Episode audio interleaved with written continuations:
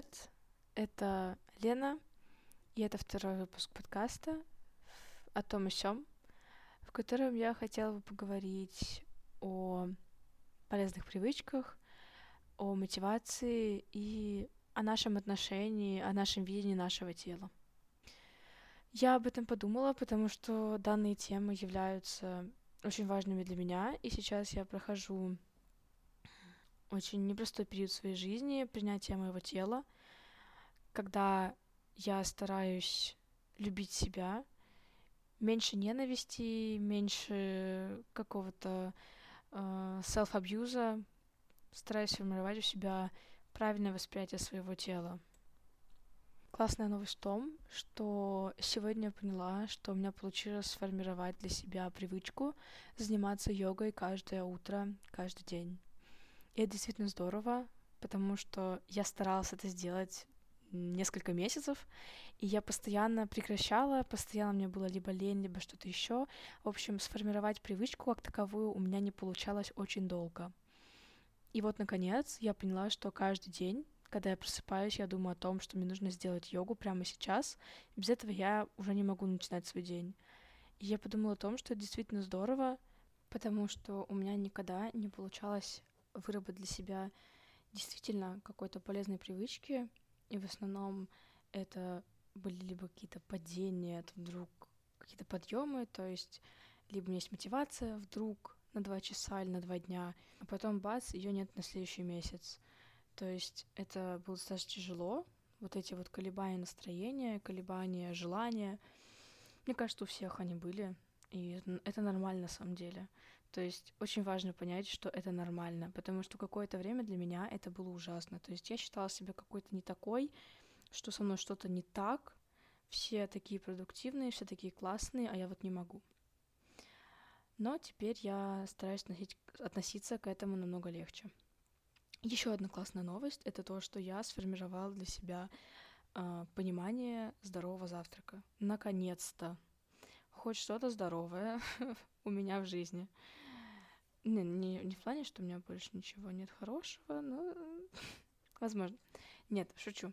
Вот, э, я имею в виду питание, что наконец-то у меня получилось сформировать для себя определенный завтрак, которым я готова питаться каждый день или большую часть времени. Потом я подумаю о его замене, если он мне надоест.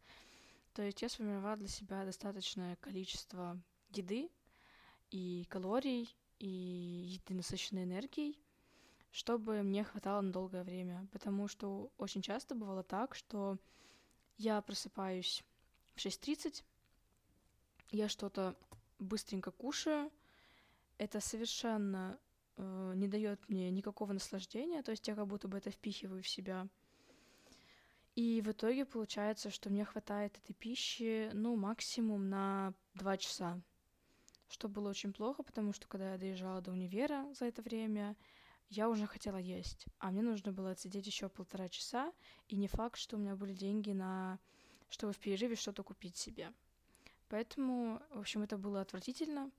А брать с собой какие-то перекусы делать, у меня, например, либо нет времени, либо нет никакого желания, мне лень или что-то такое, или просто нечего с собой брать, потому что я еще ничего не приготовила. Вот, а теперь я сформировала для себя такой завтрак, которого мне хватает энергетически на 4 часа. И это прекрасно, потому что теперь я точно знаю, когда мне нужно поесть, на какое время мне это хватит, и как я дальше буду это восполнять. И это на самом деле очень здорово, и я очень рада. Кстати, делюсь маленьким рецептиком. Если кто-то хочет заменить сладкое, но при этом не менее вкусной и приятной вещью, тосты с бананом, ребят. Тосты с бананом — это просто прекрасно. Я не знаю, откуда я вообще это взяла. Я как-то раз это сделала зимой, когда слушала подкаст Куджи. Да, это не реклама, просто я обожаю этот подкаст. Как вы уже могли заметить из прошлого подкаста, моего выпуска. Вот. Да, тосты с бананом. Это очень крутая вещь. Нужно просто либо нарезать банан кружочками. Я предпочитаю размельчить. Ну как, в кашицу, короче, превратить банан. Сделать тосты, Обычно я стараюсь делать не белый хлеб, а серый, там, не знаю, какой-нибудь э, зерновой и так далее, черный хлеб, это кайфово. И просто намазываю сверху банан. Иногда, если есть, добавляю ягоду или еще какие-нибудь фрукты, например, грушу или яблоко, и это очень здорово. Это очень питательно и очень энергетически ценно. Вот. Бесполезная информация от Лены. Так, о чем еще я хотела поговорить? У меня на столе стоит крутая банка с лилиями. Именно банка, бутылка, не знаю. Короче, здесь стояла ваза, потом мне мой муж подарил розы. Я поставила вазу розы, а лилии, которые больше намного, чем розы, я поставила в шестилитровку из-под воды. В общем, это выглядит здорово, на самом деле, есть своя в этом эстетика. Но это было небольшое отступление. Да ладно. А, так вот, о чем еще я хотела поговорить? Еще я хотела затронуть такую тему, как наше восприятие тела, что меня очень сильно тревожит, потому что только в последнее время я начала замечать, какие действительно у меня токсичные отношения с моим телом. И это мешает мне в остальных каких-то вещах. Я начала все с того, что я опять набрала вес. Вообще история такая. Я всю жизнь была пухленькой, и у меня был как перебор веса, можно сказать. То есть это не ожирение, но вес был излишний всегда у меня. Где-то до 16 лет, в 16 лет, точнее 16 лет я начала худеть, причем я даже этого не замечала, я осознала это уже потом, после. Я резко похудела к своим 17 годам, это было лет 2018 года, с зимы по лето 2018 года я была очень худенькой, и я этого даже не замечала. То есть все мои комплексы, все мое отношение к моему телу, оно оставалось. Но просто в какой-то момент я перестала больше об этом думать. Акцент сместился вот моих мыслей с тела на окружающее, потому что в тот год я познакомилась со своим мужем. Ну и плюс тот весь год у меня была череда не очень хороших, не очень хорошего опыта отношений — и я думаю, что, скорее всего, именно мое психологическое, психологическое состояние сказалось на том, что я начала быстро терять в весе. А, и какое-то время мне было здорово. То есть я жила и даже не замечала этого, продолжая говорить, что я полная, толстая, жирная, страшная и все. Вот так вот. Потом, в какой-то момент, когда я вдруг осознала, что я вообще-то как бы не жирная, я начала резко полнеть, потому что это был одиннадцатый класс, я начала готовиться к ЕГЭ, вся вот эта вот суматоха, стресс, я начала его заедать, я очень-очень много ела, и я начала очень сильно поправляться. И я возненавидела себя. То есть я не знала, что мне делать, я не знала, как с этим бороться. Ходить в зал я не хотела, либо у нас не было денег на тот момент, либо я говорила себе, что у нас нет денег. И, в общем, я никак не хотела решать свою проблему. Мне было лень, мне было страшно, либо что-то еще. Так прошел год. Потом, в какой-то момент, я пошла в зал, я действительно преисполнилась мотивацией и силами, и желанием пойти и начать что-то делать со своим телом. Резко вдруг я вошла в этот ритм, начала правильно питаться, просто за один день я переключилась, начала правильно питаться, я тренировалась два раза или три раза в неделю, все было здорово, я начала терять вес, и мне было комфортно, я почувствовала прилив сил, я почувствовала то, насколько легко мне стало ходить, бегать, что угодно делать, подниматься, и это было здорово. Но в какой-то момент я все это бросила, я начала опять объедаться, я начала лениться, у меня сократилась активность, и это было ужасно. И я не понимала, почему. То есть я понимала, как бы, почему я должна продолжать бороться за свой вес. Но почему-то у меня больше не было мотивации, и я не знаю, что не так с этим. Почему-то мотивация просто пропала. И ни одна из моих мне же самой предложенных идей, почему я должна это сделать, не, сработ... не срабатывало. Для меня я не понимала, почему. Мне просто вдруг стало на все плевать. И я вновь ушла в ненависть к самой себе, в стыд за себя и прочие токсичные и деструктивные мысли. Потом я вновь взяла за себя, я вновь пыталась вернуться к тренировкам, уже самостоятельным, потому что у меня не было возможности заниматься с моим, с моим тренером. Но также все это скатилось. И сейчас э, вот этот год из-за стресса моей учебы, из итальянского, из-за депрессии, которая была у меня зимой, я также очень сильно выправилась. То есть, по сути, я вернулась к тому, с чего я начала год назад. К тому же весу, к тому же состоянию, когда я ненавижу себя, мне стыдно смотреть на себя в зеркало, мне неприятно одеваться, э, когда я покупаю вещи, это часто какой-то процесс просто самоуничтожения, потому что заходишь в примерочную, видишь себя, а если там еще и свет какой-то неудачный, то это все, это чуть ли не до слез, ты выбегаешь оттуда и говоришь, я больше никогда ни за что, ни, ни при каких условиях не пойду, я не могу быть красивой, я не могу быть желанной, мое тело это отврат.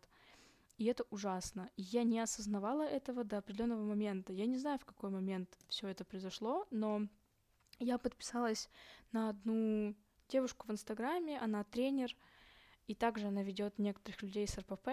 И я увидела про ее курс о терапии людей с РПП. И я задумалась, что если у меня есть проблема, психологическая проблема. То есть дело не в том, что я ленюсь, не в том, что я не знаю как, я знаю как, что делать, но что-то не так, что-то мне постоянно мешает. То есть проблема однозначно есть, но я не понимала, в чем она. И тут я начала копать в себе. Я не записалась, не записывалась на терапию к этой девочке, я пока не хочу этого делать. Я понимаю, что у меня есть проблема, но она не в, не в настолько обостренной форме, чтобы обращаться к терапевту. Слава богу. Я понимаю, что я могу сама это решить. Но нужно бороться. Мне просто нужно бороться за себя, за мысли о своем теле.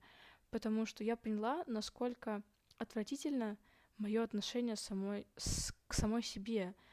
То есть я больше не хочу. Я просто устала от хейта в свою сторону, с моей же стороны.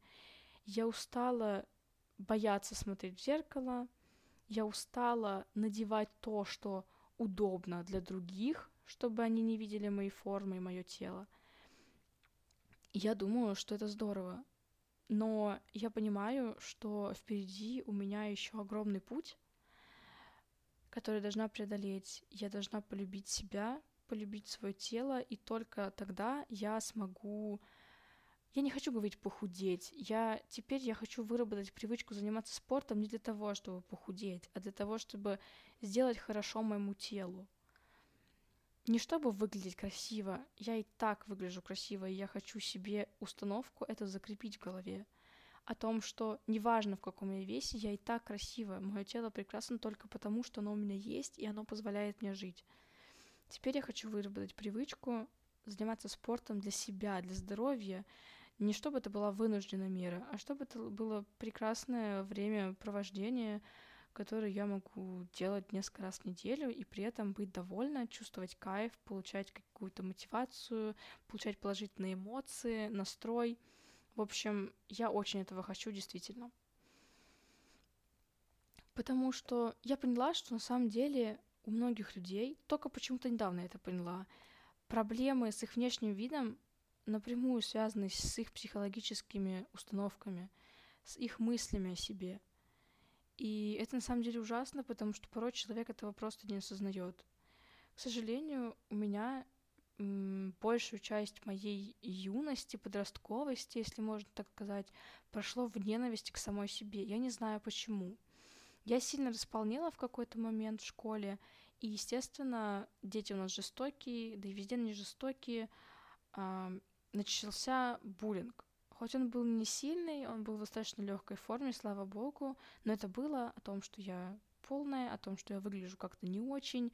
Плюс я еще начала делать различные модификации со своей внешностью, такие как стрижка волос, покраска, пирсинг и так далее. И, в общем, это воспринималось, естественно, с насмешкой. И это все очень сильно мне сказалось.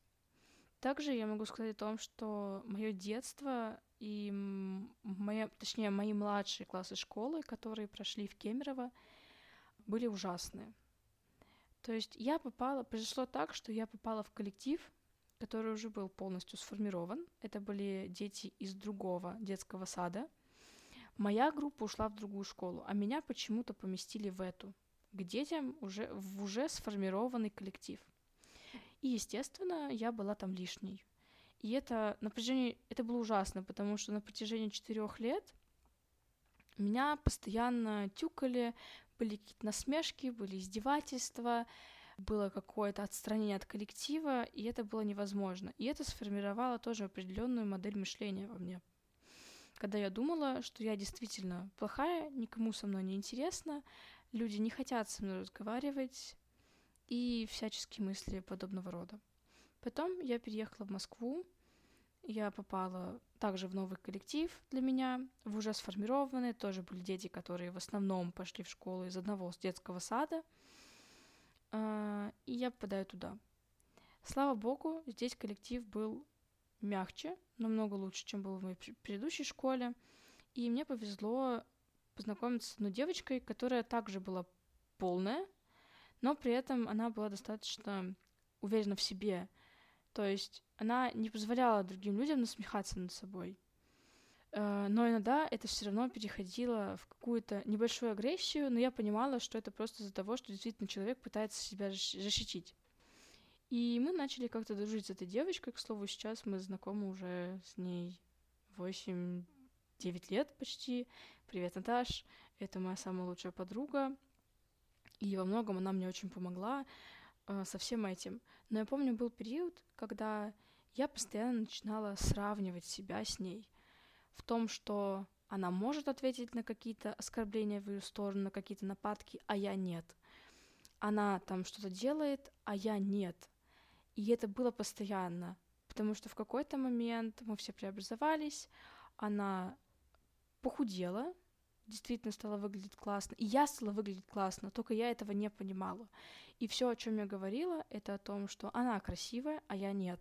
Я говорила это что ей, что себе, что всем, всему окружению моему и моей семье. И я понимаю сейчас, что это было ужасно, потому что я почему-то постоянно принижала себя. Хотя моя подруга всегда говорила мне, что Лен, ты тоже красивая, почему ты так говоришь? А я не понимала, почему я так говорю. Я была абсолютно уверена, это для меня было какой-то очевидной вещью, что я некрасивая, что со мной что-то не так, что со мной не хотят общаться, и я всем надоедаю. Из-за этого в какой-то момент сформировалось отвратительное отношение к своему телу. Я помню, были периоды, когда я подходила к зеркалу и просто начинала плакать. Я не могла на себя смотреть, я ненавидела свое тело, мне хотелось бить себя. Я не знала, как мне с этим быть. Я понимала, что то, что я вижу, отвратительно, и никому это совершенно не нужно. И это было ужасно. И только со временем я начала как-то отходить от этой мысли. Во многом мои первые отношения помогли мне, потому что хоть этот человек и ушел из моей жизни, но он действительно, мой первый парень действительно помог мне поднять свою самооценку посредством комплиментов, заботы, начальной хотя бы.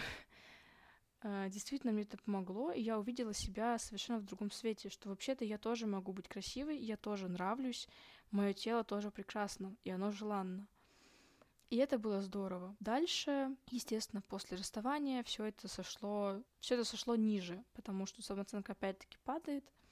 В какой-то момент в новых отношениях произошло то же самое. То есть был резкий подъем, потом опять спад. И потом в какой-то момент я начала задумываться о том, что, может быть, мне не нужно ориентироваться на мысли других людей. Может быть, не нужно постоянно смотреть на то, как оценивают меня другие люди. Может быть, стоит самой себя оценить и посмотреть на себя объективно. Я думаю, что именно в этот момент я наконец-то нашла свою дорожку к успеху. Но я все еще двигаюсь по ней, и я понимаю, что мне двигаться еще долго, потому что я все, у меня все еще есть проблемы с моим деструктивным отношениями с телом, с моей самооценкой иногда, которая очень сильно страдает порой. То есть какие-то дни я могу ходить вся яркая, красивая, думать о том, что, господи, какая же я красотка, да нет никого красивее меня, а потом в один день я проснусь, у меня не так лежат волосы, и я просто тону в самобичевании и каком-то непонятном стыде за то, что я такая я понимаю, что так не должно быть. Я также понимаю, что эта проблема настолько большая и настолько распространенная, но очень многие люди об этом даже не задумываются. То есть есть множество людей, которые просто ходят в спортзал, чтобы похудеть, чтобы сделать что-то со своей фигурой. Но они даже не задумываются о том, что вся проблема внутри них. Нужно начать работать с собой. Но если ты не можешь, ты должен обратиться к специалисту. Самое главное, я думаю, здесь это именно понять. Это самый первый шаг, он очень важный. Понять, что что-то не так, что проблема есть, признать это. Признать, что не все в порядке что ты не просто хочешь похудеть, ты хочешь изменить свое тело, но почему ты так хочешь? Ты делаешь это не для здоровья, ты делаешь это для каких-то мнимых стандартов красоты. И это самая опасная вещь, потому что когда человек начинает работать на общественное мнение, на какие-то социальные установки, то я считаю, что это провал. Потому что комфорта в этой ситуации, ну, просто, его просто не может быть. И это отвратительно.